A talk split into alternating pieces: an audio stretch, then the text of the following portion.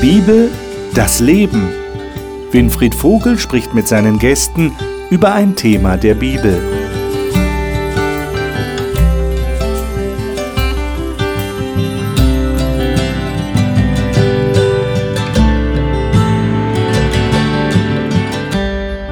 Ein Gesalbter mit Ansage. Was verbirgt sich wohl hinter diesem Titel?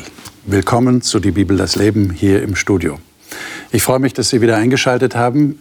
Ich weise Sie gleich darauf hin, dass was wir heute studieren, das versteht man eigentlich nur dann, wenn man auch Kapitel 7 und vor allem Kapitel 8 studiert hat. Also wieder der Hinweis, wenn Sie diese Sendung verpasst haben sollten, also ich meine die letzte, vorige Woche, dann sollten Sie in der Mediathek auf unserer Homepage nachschauen und da finden Sie alle Sendungen, auch die von letzter Woche. Schauen Sie sie sich an, am besten bevor Sie jetzt diese schauen, aber das können Sie natürlich auch nachher nachholen. Dann werden Sie auch verstehen, welche Zusammenhänge da sind. Wir sind im Buch Daniel und heute sind wir im Kapitel 9 und wir werden uns noch mal auf das Kapitel 8 beziehen, das werden Sie gleich sehen und hören und das werde ich mit meinen Gästen hier tun. Ich freue mich, dass die Gäste da sind, darf ich Ihnen ganz kurz vorstellen.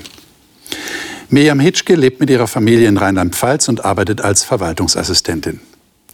Nele Kunkel lebt in Südhessen und arbeitet in einem Bibelstudieninstitut. Stefan Sick lebt in der Schweiz und ist dort Pastor und Leiter einer Freikirche. Markus Witte war Manager in einem Konzern und ist heute Pastor einer Freikirche in Süddeutschland.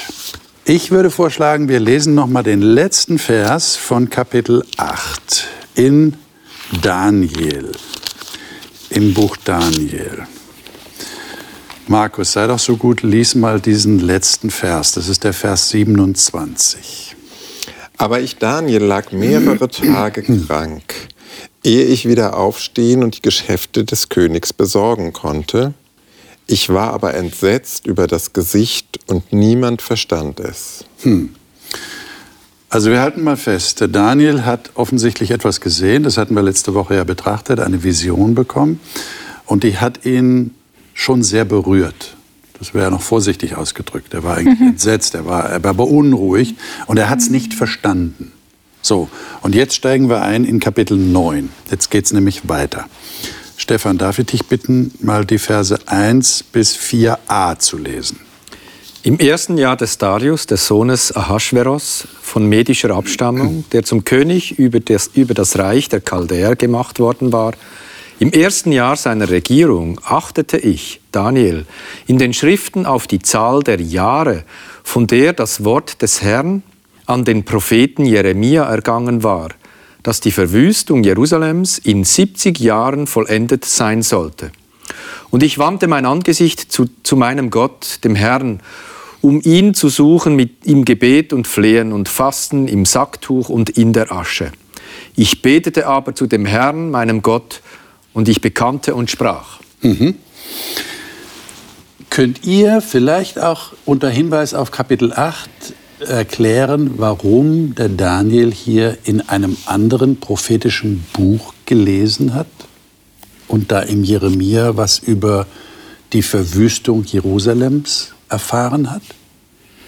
Also der Vers, der Vers 27, den wir eingangs gelesen mhm. haben aus Daniel Kapitel 8, der lässt, sagt ja ganz eindeutig, dass Daniel dieses, diese Vision, diese letzte, nicht allumfassend verstanden hat. Es bleibt vieles offen und vor allem dieser Punkt mit der Verwüstung der heiligen Städte, also mit der Verwüstung Jerusalems, dem Ort, wo Versöhnung und Verbindung wiederhergestellt werden kann zwischen Mensch Gott.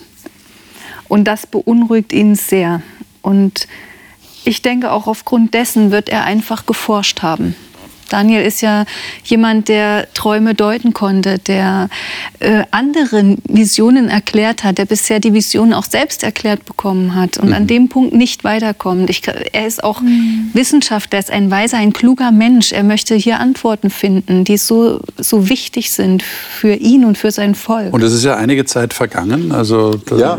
er hat also einige Jahre das mit sich rumtragen müssen. Ja. Aber wir, wir lesen auch im Jeremia, auf den er sich ja bezieht, das haben wir ja gerade gehört, zum Beispiel Jeremia 29, Vers 10, wenn ich das gerade lesen darf. Mhm. Da, da, schreibt der Jeremia ja an die Gefangenen in Babylon.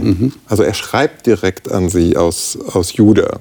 Für wahr, so spricht der Herr, wenn die 70 Jahre für Babel gänzlich erfüllt sind, werde ich mich euer annehmen und mein gutes Wort, euch an diesen Ort zurückzubringen, an euch erfüllen.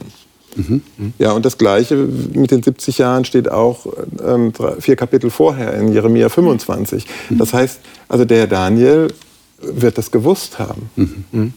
Und das hat, ist wahrscheinlich immer noch die Verknüpfung noch mit Daniel Kapitel 8. Da ging es ja um eine Zeitangabe.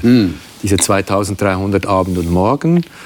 Und äh, gerade im Wissen um diese 70 Jahre, die äh, ja auch, äh, er kann das ja auch überblicken. Also er ist seit Beginn eigentlich ähm, Teil dieser Deportierten nach Babylon und kann eigentlich jetzt schon eine lange Zeitspanne überblicken. Und jetzt hört er da, dass, dass eine lange Zeitspanne, 2300 Abend morgen, das zeigt auch dahin, dass er das nicht als eine kurze Zeitspanne verstand, sondern eine lange. Und das, das bezieht er wahrscheinlich auf das Schicksal seines Volkes, weil es ja um das Heiligtum Und das wäre ja geht. schrecklich gewesen. Also nehmen wir mal an, die hätten so viel Jahre, also Tage waren es offensichtlich nicht, aber Das wäre eine große Verlängerung dieser 70 Jahre Exakt. gewesen. Genau. Und das war ein Schock für ihn. Genau. Deswegen geht es Ja. ihm wahrscheinlich Okay. auch so schlecht. Gut. Und, und auch den Wahrheitsgehalt. Er hat bisher Mhm. immer erlebt, dass alles, was vorhergesagt wurde, auch eingetroffen ist. Ja. Jetzt, was macht er jetzt? Du hast gerade vorgelesen in 4a, ich betete aber zu dem Herrn, meinem Gott, und bekannte und sprach. Was hat er denn da geredet? Was hat er gebetet? Das nimmt ja einen sehr großen Raum ein. Also das geht bis Vers 19. Das ist ein sehr langes Gebet, eines der längsten Gebete, die wir in der Bibel haben. Was ist der Inhalt dieses Gebets? Ja, vielleicht nicht nur das längste, sondern auch einfach das, das Stärkste, wenn es um Sündenbekenntnis geht. Also Sünde meint ja, das hatten wir ja auch angesprochen in, ähm, zu Daniel 8, so dieses Ich bekenne meine Schuld, ich bin schuldig geworden. Ähm, und dieses Gebet ist unglaublich beeindruckend, weil Daniel das so als ähm, Vertreter, vielleicht auch für sein Volk, als Repräsentant spricht und sagt, Gott, wir sind schuldig geworden vor dir. Wir haben gesündigt, wir haben Unrecht getan, wir sind gottlos gewesen, wir haben andere Wege gesucht oder ähm, falsche Entscheidungen getroffen. Und er verknüpft und verwebt das auf so eine ganz ja, faszinierende Art eigentlich schon mit Anbetung seines Gottes. Also es ist so, so ein Wechsel auch zwischen wir haben gesündigt, aber du bist ein großer und gerechter Gott. Wir haben etwas falsch gemacht, aber du bist barmherzig und vergibst uns. Habt ihr in dem Gebet irgendetwas gefunden, was euch Hinweise gibt auf den Daniel, aber auch auf den Gott, zu dem er betet? Also erst einmal schließt er sich selber damit ein. Er betet von wir. Das heißt, er verbindet sich ganz stark mit seinem Volk, mit, ähm, mit seiner Geschichte auch. Ja. Und Also er fühlt sich verantwortlich. er fühlt sich verantwortlich. Das wirkt erstmal eigenartig. Er selber ist ja nicht der große Sünder gewesen. Jedenfalls ist er so bisher nicht vorgestellt worden. Ja, genau. Aber er ist Teil dessen, was ähm, Sie als Volk ja eigentlich als ein Gerichtshandeln äh, Gottes erlebt haben, nämlich diese äh, Zerstörung von Jerusalem. Der Tempel wurde ja auch zerstört, also das Heiligtum zu Hause, nachdem er sich ja auch in seinem täglichen Gebeten ausrichtet, das, das liegt verwüstet, das beschäftigt ihn. Ähm, natürlich haben die Israeliten auch diese Vision, äh, wieder mal zurückgehen zu können, dass, dass äh, diese Gefangenschaft in Anführungszeichen ja dann auch ein Ende nimmt. Also das Gebet knüpft an dieser Situation an. Sie haben erlebt, dass Untreue oder dass, dass Missachtung Gottes letztlich dazu führt, dass ähm, eben das Leben nicht äh, jetzt in guten Bahnen verläuft, sondern eigentlich ähm, äh, sich da negative Konsequenzen daraus ergeben. Und mit denen ist er direkt konfrontiert. Und das, ja. was ich bezeichnend finde, also ähm, weil du fragst über Gott in Vers 4b, Ja. da steht ja, ach Herr, du großer und furchtgebietender Gott, der den Bund und die Gnade denen bewahrt, die ihn lieben und seine Gebote bewahren. Ja, also so, so, so ruft er diesen Gott an, so beginnt er das Gebet. Und später dann in, in den hinteren Versen ähm, heißt es dann über Mose, also Vers 11. Ähm, weil Mose hat ja Segen und Fluch angekündigt. Und, und in Vers 14 ähm, sagt Daniel dann auch, darum hat der Herr darüber gewacht, das Unheil über uns zu bringen, denn der Herr, unser Gott, ist gerecht in allen seinen Werken. Also ich finde es schon sehr bezeichnend, wie tief Daniel diese Beziehung zu Gott hat, mhm. dass er, obwohl all dieses Schreckliche passiert und er erkennt ja auch seine oder die Schuld des Volkes, dass er dann trotzdem sagt, Gott, du bist gerecht und du hast es uns ja auch vorher sogar gesagt. Mhm. Ich finde dabei eben den Vers 9 so ein Schlüsselaspekt in diesem Bekenntnis, Vers 9. den ersten Teil, den Vers 9, aber ja. dem Herrn aber bei dem Herrn, unserem Gott, ist Barmherzigkeit und Vergebung, denn gegen ihn haben wir uns, äh, uns aufgelehnt. Also trotz dieses Bewusstseins, gesündigt zu haben, ja. trotzdem vor Gott treten zu dürfen, aber du bist ein vergebender Gott, du bist ein barmherziger Gott. Und ich, äh, ich finde, das lässt auch in sein Gottesverständnis blicken. Mhm. Ähm, und, und das berührt mich hier. Und, und das zeigt auch, dass er einen Sinn darin sieht, überhaupt zu beten. Mhm. Weil ich brauche ja nicht zu jemandem beten, von dem ich annehme, der hört gar nicht. Und Jetzt, der ja. will mich auch nicht mehr haben und der will mich vernichten.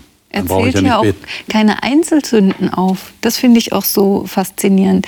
Sondern es ist in der Wir-Form die Rede und letzten Endes findet er so Oberpunkte über die gröbsten Verstöße, will ich es mal nennen, die über einen großen Zeitraum, über die Geschichte seines Volkes, nicht nur zu einer bestimmten Zeit passiert sind. Und nicht die des Einzelnen, sondern er sieht das als Ganzes. Und Gott sieht sein Volk auch als Ganzes. Was ist denn nun das Ziel seines Gebets? Worum geht es ihm eigentlich? Das sehen wir erst in den nächsten Versen. Ja, ab Vers okay. 15. Dann schauen wir uns die mal an. Lesen wir mal 15 bis 19. Äh, wer mag das von euch lesen? Vielleicht lesen wir es mal in der modernen Fassung, äh, Neues Leben Bibel. Ja. Wir haben gesündigt, wir haben Böses getan. Du aber bist der Herr, unser Gott. Du hast dein Volk mit starker Hand aus Ägypten geführt und hast dir damit einen großen Namen gemacht. Das gilt auch noch heute. Herr, sei nicht länger zornig über deine Stadt Jerusalem und deinen heiligen Berg. Du hast doch schon so oft deine Gnade erwiesen. Weil wir gesündigt haben und unsere Vorfahren Schuld auf sich geladen haben, ist Jerusalem und dein Volk bei allen umliegenden Völkern zur Zielscheibe des Spottes geworden. O unser Gott, erhöre doch das Gebet deines Knechts und sein Flehen um Gnade. Um deiner eigenen Ehre willen, mein Herr, lass dein Angesicht über deinem verlassenen Heiligtum leuchten. Mein Gott, beug dich zu mir herunter und höre, öffne deine Augen und sieh, wie die Stadt, über der dein Name ausgerufen ist, in Schutt und Asche liegt. Wir bitten dich um deine Gnade, nicht weil wir es uns verdient hätten durch irgendwelche eigenen gerechten Taten, sondern weil du so oft gezeigt hast, dass du gnädig und barmherzig bist. O Herr, höre, o Herr, vergib, o Herr, werde doch auf unsere Lage aufmerksam und handle. Um deinetwillen, o mein Gott, zögere nicht, denn dein Volk und deine Stadt tragen deinen Namen. Also ich weiß nicht, wie ihr das Wahnsinn. empfindet, aber das ist schon ein, ein Flehen. Das ist ein, ein flehentliches Gebet. Also was er da sagt, das ist ja sehr berührend eigentlich. Ja? Also tu deine Augen auf, neige mhm. dein Ohr, höre zu, äh, sei gnädig, vergib, tu es und säume nicht, hast du in der deutschen mhm. Übersetzung. Zögere nicht, hast du gelesen. Ja. Also ich, ich eben immer im Kontext dessen, dass er ja noch an dieser Vision nach, äh, oder mit der Vision beschäftigt ist, mit den 2300 Abendmahlen. Ja. Das, das wird noch lange gehen, bis das Heiligtum wiederhergestellt wird. Ja. Und ich, ich, kann mir vorstellen, er hört das eben gerade, so wie er hier bittet, ja, in Jerusalem, Jerusalem ist zerstört, ja, äh, der, der, der, Tempel ist äh, am Boden ähm, und, und jetzt soll das noch so lange gehen. Nein, Gott, vergib uns doch und, und, und handle jetzt, also dass es nicht so lange gehen muss. Ähm, also ich höre auch dieses Flehen da aus diesem äh, gerade aus dieser Erfahrung des, des, der, äh, der Vision, die er hatte. Ich finde die Sequenz so interessant. Er demütigt sich erst auch stellvertretend für ja. sein mhm. Volk und dann kommt er mit dem flehenden Bitten. Ja. Ja. Also das zeigt einfach, wie viel, wie viel geistliches Verständnis, wie viel enge Verbindung er mit Gott hat. Und es geht tatsächlich um Jerusalem und um den Berg des Heiligtums. Genau, also das konkret. ist im Fokus hier wieder. Ja. Sehr deutlich. Jetzt bekommt er die Antwort. Vers 20. Äh, lesen wir mal Verse 20 bis 23. Nele, sei doch so mhm. gut und lies mal das aus deiner Bibel. Als ich noch so redete und betete und meine Sünde und die meines Volkes Israel bekannte und mit meinem Gebet vor dem Herrn, meinem Gott, lag um den heiligen Berg meines Gottes, gerade als ich in meinem Gebet so redete, flog der Mann Gabriel, den ich zuvor in der Vision gesehen hatte, daher und rührte mich an um die Zeit des Abendopfers. Und er unterrichtete mich, redete mit mir und sagte, Daniel, jetzt bin ich ausgegangen, um dir Verständnis zu geben. 23 auch noch? Mhm. Als du anfängst zu beten, ging dieser Befehl aus und ich komme, um es dir mitzuteilen, denn du bist viel geliebt und wert. So merke nun darauf, damit du die Vision verstehst. Was ist hier die, die entscheidende Information, die der Daniel bekommt? Wenn wir jetzt das Gebet nochmal äh, innerlich Revue passieren lassen, worum er gebetet hat, was seine Zielsetzung war. Jetzt kriegt er eine Antwort. Was steckt in dieser Antwort hauptsächlich drin?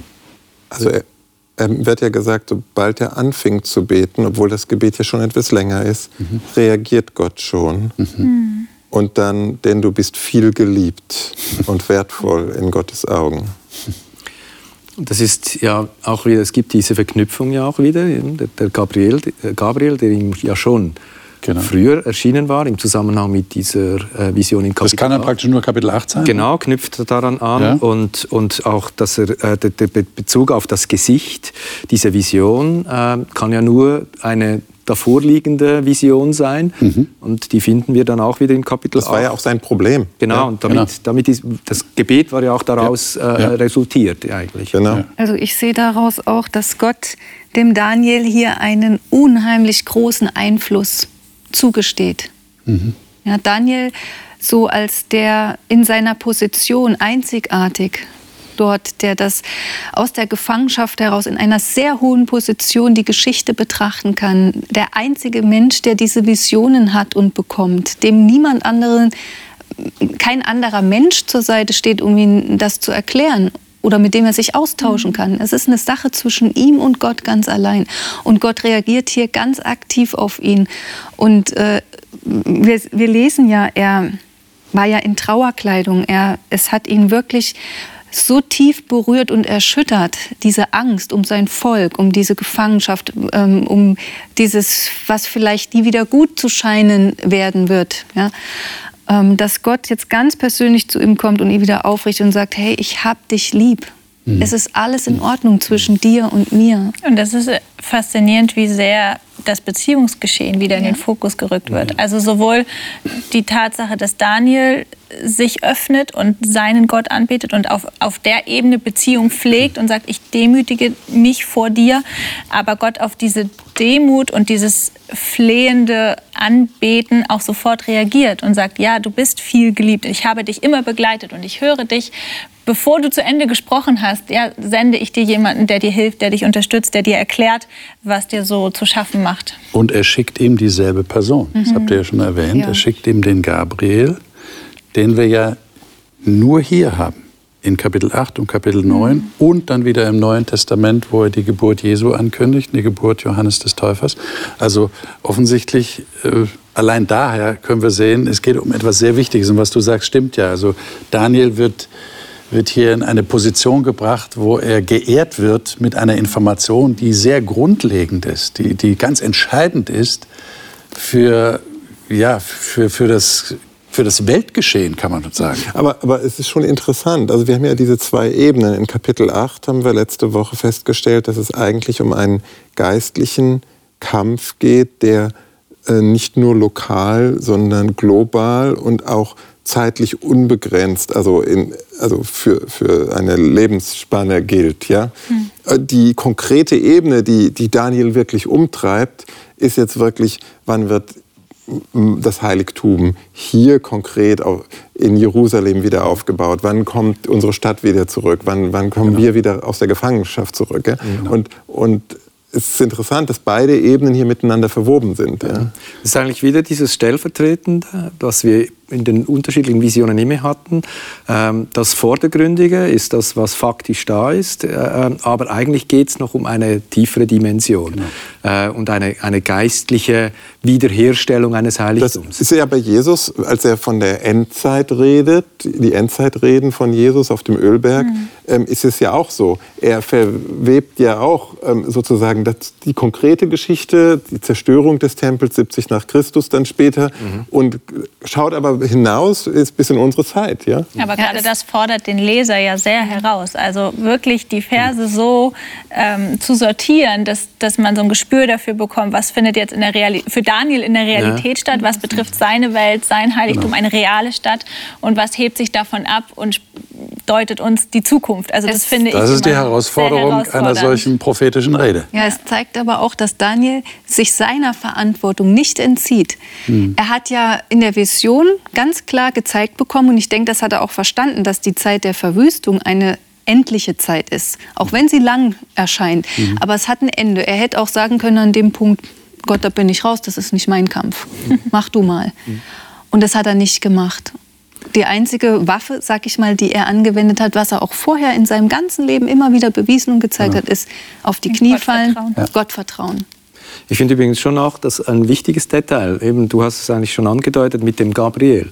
Im Neuen Testament erscheint uns der Gabriel in, der Ankündigung des kommenden Messias. Ja. Ähm, und eigentlich finden wir ihn hier Ja. in einem ähnlichen Kontext. Und ist es nicht interessant, dass das in Kapitel 8 bereits vorbereitet wird? Ja. Also es ist, als wenn der Gabriel schon eingeführt wird, aber jetzt kommt es zum Eigentlichen. Aber der Kontext ist erdrückend. Also Ja. man, man, es sind ja keine zufälligen Ja, ja. Verbindungen. Aber es ist wichtig, dass wir diesen roten Faden erkennen. Ja, und der Gabriel, die Erwähnung von Gabriel hilft uns offensichtlich, dass wir den nicht verlieren. So, und jetzt wollen wir lesen, was er ihm gesagt hat. 24 bis 27, bis zum Ende des Kapitels. Wer mag das mal lesen von euch? Äh, Markus, sei doch so gut, lies uns das mal vor. Über dein Volk und über deine heilige Stadt sind 70 Wochen bestimmt, um der Übertretung ein Ende zu machen und die Sünden abzutun, um die Missetat zu sühnen und eine ewige Gerechtigkeit herbeizuführen, um Gesicht und Weissagen zu versiegeln und ein Allerheiligstes zu salben. So wisse und verstehe, vom Erlass des Befehls zur Wiederherstellung und zum Aufbau Jerusalems bis zu dem Gesalbten, dem Fürsten, vergehen sieben Wochen und 62 Wochen. Straßen und Gräben werden wieder gebaut, und zwar in bedrängter Zeit. Und nach den 62 Wochen wird der Gesalbte ausgerottet werden, und ihm wird nichts zuteil werden. Die Stadt aber samt dem Heiligtum wird das Volk des zukünftigen Fürsten zerstören und sie geht unter in der überströmenden Flut und bis ans Ende wird es Krieg geben, fest beschlossene Verwüstungen. Und er wird mit den vielen einen festen Bund schließen, eine Woche lang. Und in der Mitte der Woche wird er Schlacht- und Speisopfer aufhören lassen. Und neben dem Flügel wird ein Gräuel der Verwüstung aufgestellt, und zwar bis zu der fest Vernichtung, bis die fest beschlossene Vernichtung sich über den Verwüster ergießt. Also wenn jetzt mal, nehmen wir mal an, das liest jemand, der, der das noch nie gelesen hat. Äh, welche Anhaltspunkte hat derjenige zu wissen, um was es hier geht? Also ein Schlüsselbegriff ist sicherlich, zweimal wird erwähnt, bis zu dem Gesalbten. Okay. Oder, und wird der Gesalbte. Äh, Im Deutschen ähm, gibt es da vielleicht noch nicht gerade äh, den, die direkte Verknüpfung, aber im, im, im Hebräischen oder im Aramäischen, wie es hier ist, steht da Messias. Ähm, und im, Neu, im Griechischen ist die Übersetzung von Messias Christus. Äh, Und ich glaube, das gibt schon bereits sprachlich eine sehr direkte Verknüpfung mit dem, ähm, worum es hier geht. Gesalbter. Gesal aber was heißt Gesalbter? Habt ihr da eine Erklärung dafür? Also im ähm, Alten Testament wurden drei Funktionen gesalbt, also die Propheten, die Priester und, äh, und, Könige. und die Könige. Genau, ist mir gerade entfallen, genau. Äh, und äh, der Gesalbte, also ist wie eine Kumu äh, ähm, das kumuliert sich hier fast, also das ist der König, der Prophet, der Priester. Alles in einer Person. Alles in einer Person, also ist eine Kumulation eigentlich dieser äh, Gottessendung, ja, Mhm. würde ich meinen. Und wie wird der jetzt angekündigt? Was, Naja, da vergeht ja eine Zeit. Also, also die Frage ist ja, ähm, wie lange, also die, die beschäftigt uns noch, wie lange? Und in, also in Kapitel 8. Und dann äh, wird Daniel ja ganz schwach und krank und weiß immer noch nicht, ähm, äh, so und so weiter. Wie, wie, wie verhält sich das mit diesen 2300? Das ist also eine konkrete äh, Frage mit den Abendmorgenden. Und dann sagt er aber, so wisse, Vers 25, vom Erlass des Befehls zur Wiederherstellung und zum Aufbau Jerusalems bis zu dem Gesalbten. Das heißt, wir haben hier eine erste Zeitspanne, wo wir einen festen Anker haben, wann eine Zeitspanne anfängt, bis der Gesalbte, also Jesus Christus, muss es ähm, eine bestimmte Zeit geben. das heißt, der Erlass, den er hier erwähnt, würde bedeuten, Daniel bekommt die Bestätigung, die 70 Jahre werden erfüllt, aber nach den 70 Jahren ist Schluss mit der Verbannung.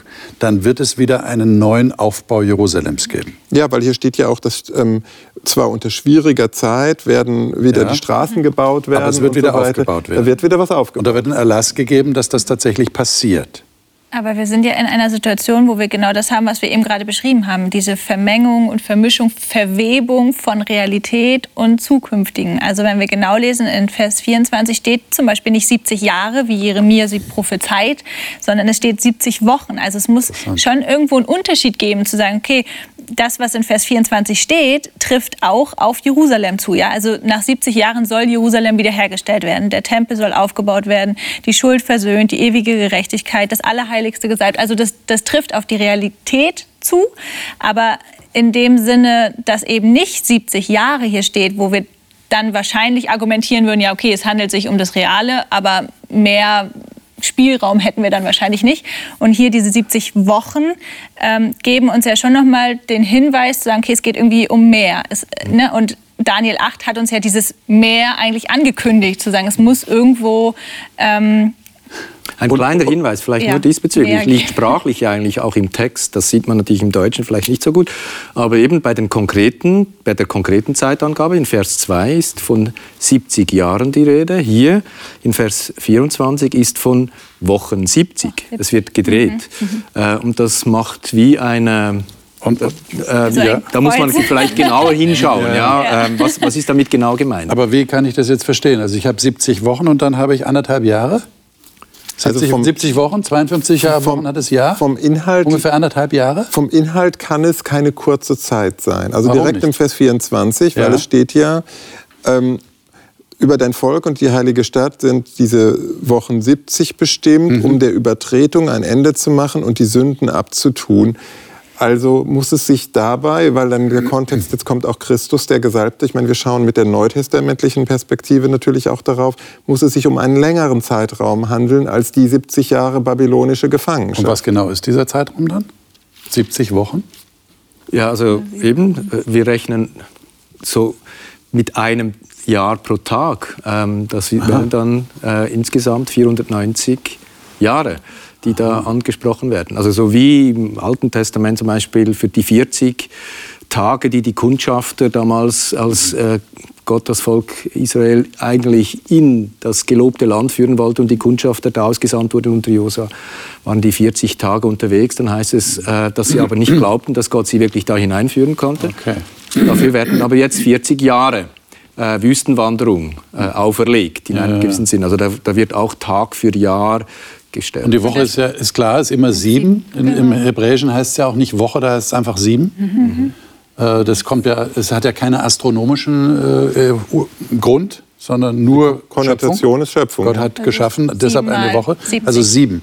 Dann wären wir bei sieben mal 70 mal, deshalb kommst du auf 490. ja. Okay. und dann nicht 490 Tage, sondern 490 Jahre. Dann wäre das natürlich, wenn dann es, wieder- wenn es um prophetische Zeit geht. Genau, prophetisch oder wir sind hier in der prophetischen äh. Weissagung. Und, und der, der Zusammenhang lässt inhaltlich auch nicht keine kurze Zeitperiode zu. Die würde keinen Sinn machen. Ja. Genau.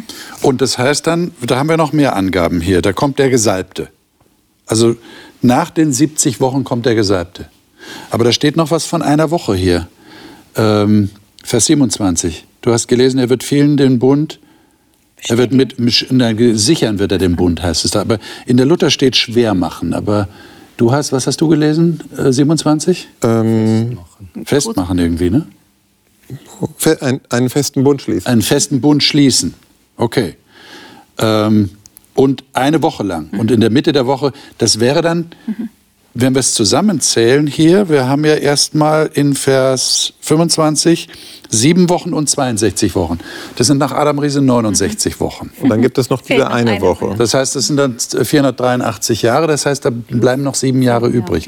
Und das ist die Woche und da wird dann gesagt, in der Mitte der Woche wird er Schlachtopfer und Speisopfer abschaffen. Ja. Das wäre dann der Tod Jesu. Weil Also- oder? Das wäre dann, Also das- wo der Vorhang zerreißt. Genau, das ist eigentlich, Jesus am Kreuz sagt, es ist vollbracht. Genau. Also alles Opfern hat seinen Sinn eigentlich in der, im, Genau. im Blick auf dieses eine Opfer, das Jesus äh, für uns Genau, du hattest ja letzte Woche Hebräerbrief erwähnt, da wird das ja auch gesagt. Genau. Das hat für eine Zeit lang war das richtig, war das gut, war das effektiv, das Tieropfer, aber mit Jesus ist das praktisch obsolet. Es wird ja auch in Vers 24 eigentlich schon angedeutet, dadurch, Ja. dass er wird, äh, da wird die Sünde abgetan, Missetat gesühnt, Okay. ewige Gerechtigkeit Okay. gebracht, Okay. äh, Gesicht und Weissagung versiegelt. Im Sinne von, äh, letztlich ist ja auch das, was wir jetzt gerade hier lesen, auch ähm, wie Gott durch die Geschichte hin äh, immer wieder Hinweise gibt auf den kommenden Erlöser, der eine Messias. Eben, Und, und ewige Gerechtigkeit kann nur der Messias sein. Das waren jetzt nicht der, Ja. die, die Wiedereinführung des Tempels und Aufbaus und, und Opferritus. Ja. Genau.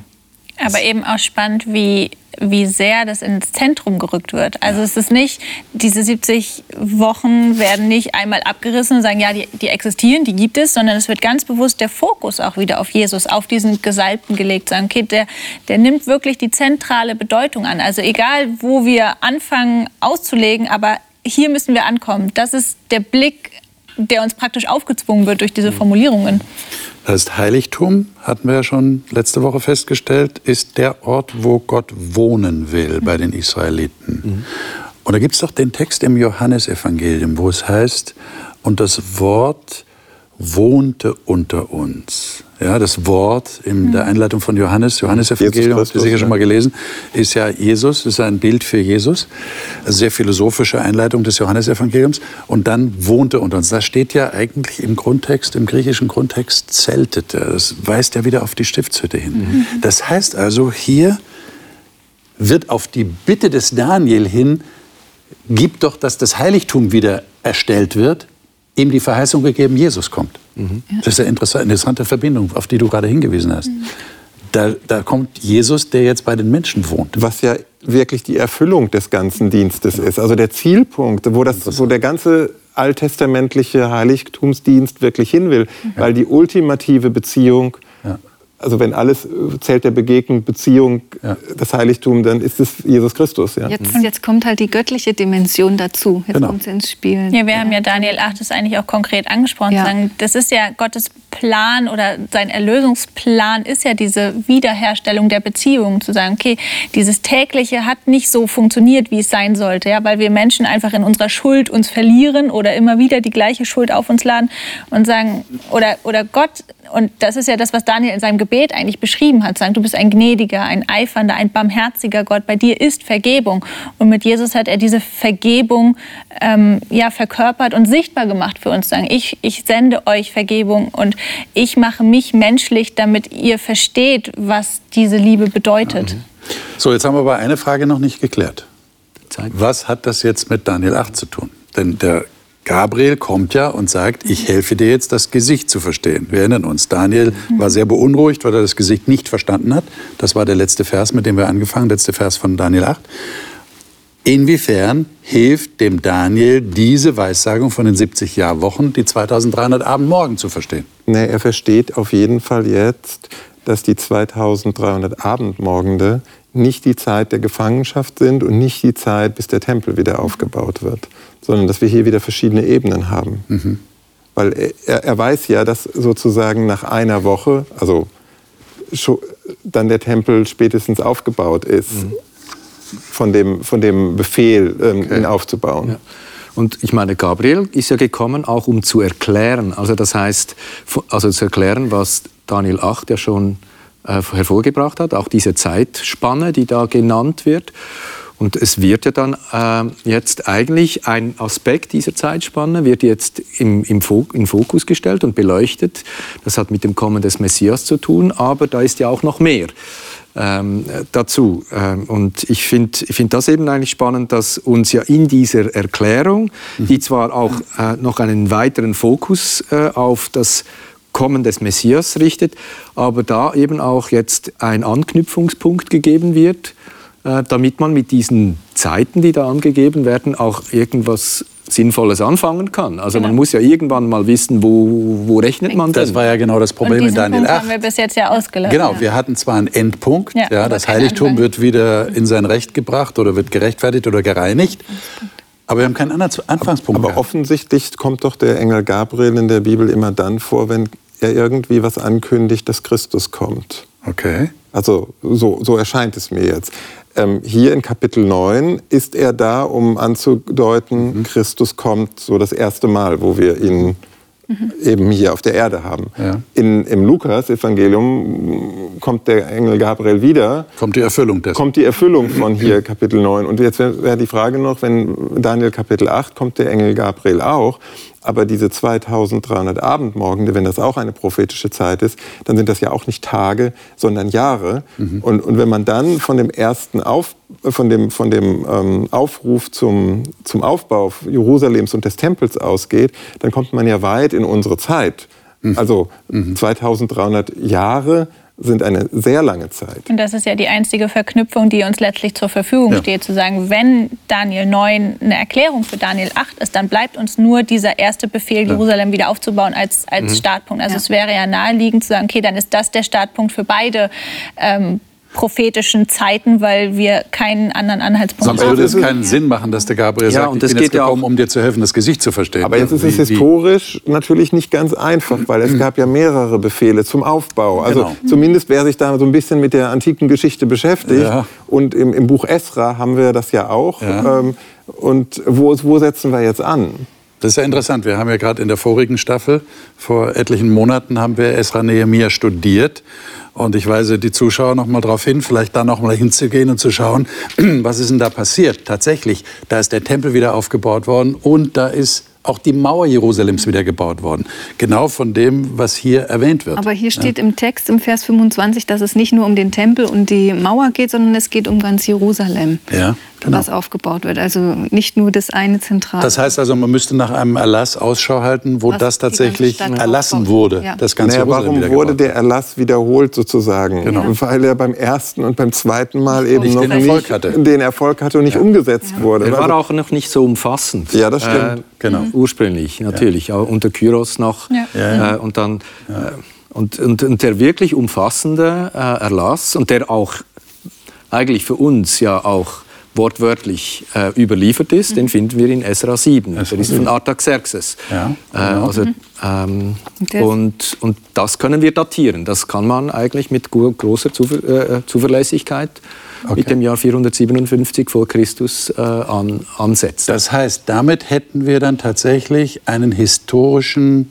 Beginn für die 70 Jahrwochen, für die 490 Jahre. Mhm. Und spannend wird es ja da, wo man wirklich anfängt zu rechnen und sagt, okay, wenn wir diese 62, 69 Wochen nehmen, dann kommen wir in die Zeit Jesu, ja. in die Zeit seiner Kreuzigung. Und es passt exakt mit den Jahreszahlen so, ähm, ja, dass, dass man eigentlich gar nicht anders kann, als begeistert davon zu sein, ja. wenn man sich überlegt, wie prophetisch das tatsächlich war. Ja? Also wir benutzen dieses ja. Wort manchmal so lapidar, weil das irgendwie in so christlichen, biblischen Sprachgebrauch passt. Aber wie, ja, wie sehr das wirklich vorhergesagt worden ist, diese 70 ja. Wochen oder 490 Jahre im Voraus zu sagen, das wird eine Zeit, wo jemand kommt, der gekreuzigt wird und damit ähm, ja, das, das Allerheiligste bis zu dem Detail, dass es, nur um noch anzuknüpfen, dass es in der Mitte der Woche, genau, ja. genau. Äh, zum Beispiel jetzt, also wir wissen auch vom, vom Dienst und Wirkenleben Jesu, von Jesus, ja. dass er etwa drei, dreieinhalb Jahre äh, effektiv von seiner Taufe bis zum ja. Kreuz gewirkt hat. Die Mitte dieser Einwoche. Das ist also, also eigentlich, eigentlich verblüffend. Nicht, man kann nicht vorbei dran. Ne? Mhm. Ja, aber, aber ich finde es auch diese Sprache, wenn ich kurz aus Esra 7 mal zitieren darf, ähm, Vers 12, also da gibt es noch in Vers 11 Einleitung. Arthasasta, der König, König der Könige, ein interessanter Titel. Ja? Also, ähm, an Esra, den Priester, den vollkommenen Schriftgelehrten im Gesetz des Gottes des Himmels mhm. und so weiter und so fort. Ja? Also das heißt, es ist nicht nur ein ganz profaner Auftrag, baut ihr da mal eure Stadt und den Tempel wieder auf, sondern da war ein Verständnis, selbst von dem heidnischen König. Mhm. Ähm, es geht hier um Heilsgeschichte sozusagen. Ja. Und das heißt also, wir haben jetzt, um nochmal zusammenzufassen, wir haben mit dem Anfangspunkt, dem historischen Anfangspunkt 457 vor Christus, hast du gesagt, auch einen Anfangspunkt für die 2300 Abendmorgen, die wir ja letzte Woche noch nicht auflösen konnten, mhm. weil wir Daniel 9 noch nicht hatten. Weil der Engel Gabriel noch wir nicht gekommen Daniel war. 9, um ja. Daniel 8 zu erklären. Ja, und sprachlich ist es vielleicht schon auch noch ein, ein Hinweis, dass im Vers 24 von Daniel 9 daneben heißt, 70 Wochen sind abgeschnitten. Mhm. Äh, so, also das sprachlich wird dann schon noch ein Hinweis gegeben, äh, dass da noch etwas, ja. das gehört noch etwas anderes dazu. Also man hat eine große Zeitspanne und von der ist eine kleinere abgetrennt. Ja? ja. Mhm. Genau. Unsere Sendezeit ist fast vorüber, aber es ist noch Zeit genug, um euch eine letzte Frage zu stellen. Wenn wir das jetzt mal so sich setzen lassen, was wir jetzt so sehr angeregt diskutiert haben. Was bleibt bei euch als Hauptanliegen hängen? Oder anders gefragt, was nehmt ihr mit von Kapitel 8 und Kapitel 9, wenn wir jetzt die beiden Kapitel mal zusammennehmen? Was spricht euch an? Was berührt euch? Was nehmt ihr mit? Also für mich ist eben, äh, dass bei all dem Vordergründigen, das wir erleben, äh, was in unserer Welt abgeht, ähm, dass es da noch eine etwas eine größere, tiefere Dimension gibt, das mit unserem Leben direkt etwas zu tun hat. Und das ist Gottes Heilsplan. Und was mir hier auch wieder deutlich wird, ist, Gott äh, hält an sein, also äh, sein Plan steht und er, er angelt in Christus. Und an ihm haben wir einen Orientierungspunkt im Jetzt auch bei allen unterschiedlichen äh, äh Lebenskontexten, der uns davor bewahrt, von der Wahrheit abzuweichen, ähm, weil Gott, Gott bleibt dran äh, und, und das steht in Christus. Und das, was sich okay. durchs Kapitel zieht, ist ja Stichwort auch Barmherzigkeit. Seine Barmherzigkeit ist das, was sich durch die Zeiten zieht, das, was er uns offenbart, aber letztlich auch die prophetischen Offenbarungen sind ja ein Ausdruck von Barmherzigkeit. Zu sagen, ich lasse euch ein Teil, ein Ministück dessen wissen, mhm. ähm, was für mich klar ist, aber was euch vielleicht hilft, euch auszurichten. Und für, und für mich ist es einfach auch in diesem Kapitel die Macht des Gebets, mhm. die hier sehr deutlich wird und die mir Trost schenkt, dass ich weiß, Gebet hat Macht. Da passieren überirdisch Dinge, die ich vielleicht so nicht wahrnehmen kann, aber es, jemand hält einfach die Fäden der Weltgeschichte in der Hand, in seiner Hand. Und die Zusagen, die hier schon gegeben wurden als Vorausschau, die sind inzwischen zum großen Teil erfüllt. Und das ist auch wieder tröstlich, dass ich weiß, ja Gott, du hältst deine Versprechen und du hältst auch mir persönlich gegenüber deine Versprechen und das tröstet mich in meinem Leben. Liebe Zuschauer, ich hoffe, dass das auch der Eindruck ist, der bei Ihnen hängen bleibt. Sollten Sie jetzt in gewisser Hinsicht verwirrt sein, weil wir da mit Zahlen um uns geworfen haben scheinbar, weil wir versucht haben, jetzt diese Prophezeiung in so wenigen Minuten zu erklären und zu ergründen, dann tröste ich Sie, nächste Woche werde ich Ihnen ein Schaubild zeigen, zwei Schaubilder zeigen, die Sie dann auch im Internet herunterladen können äh, und sich genauer anschauen können, um Ihnen einen, einen Überblick zu geben, wie diese Zeitweissagungen tatsächlich einzuordnen sind. Ich hoffe, es bleibt bei uns allen eins hängen. Wir haben es mit einem Gott zu tun, der so Menschen zugewandt ist, dass er uns ankündigt, was er tun wird, um uns Sicherheit zu geben in einer unsicheren, man muss sagen, in einer verrückten Welt, in der wir leben, im Chaos. Aber er gibt Sicherheit und er gibt eine, eine Hoffnung, dass er die Dinge im Griff hat. Und vor allem, das wollen wir nicht vergessen und nicht zu wenig betonen, es geht um Jesus, es geht um den Gesalbten, den Messias, der tatsächlich angekündigt wird und der nachweislich gekommen ist. Und das, glaube ich, ist eine Botschaft, die wir mitnehmen dürfen, auch aus dieser Gesprächsrunde heute an diesem Tag. Ich wünsche Ihnen alles Gute für Ihr weiteres Nachdenken und hoffe, dass Sie das nächste Mal wieder dabei sind. Da reden wir dann über Kapitel 10, 11 und 12 in drei Sendungen natürlich, nicht in einer Sendung, das wäre zu viel. Aber nächstes Mal ist der Beginn einer neuen Vision, die der Daniel bekommen hat. Und das ist eine zusammenhängende Vision, die drei Kapitel umfasst. Aber es ist eingeteilt in drei Kapitel. Wir werden Kapitel 10 dann studieren. Ich hoffe, Sie sind wieder dabei.